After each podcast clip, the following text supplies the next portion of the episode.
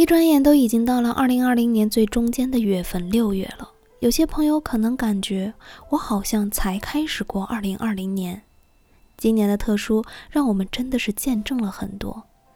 以往在月开头的时候，我们都会在朋友圈看到这样的话：“几月，请对我好一点。”可是今年的六月，我却看到了这样的一句：“六月，请对世界好一点。”是呀，只要有大家好，都平安，不会每天心神不宁、忧心忡忡，那才是真的好吧。不管六月对我们好不好，我们首先要对自己好，对家人好，对身边的人好，这样别人也能对你好。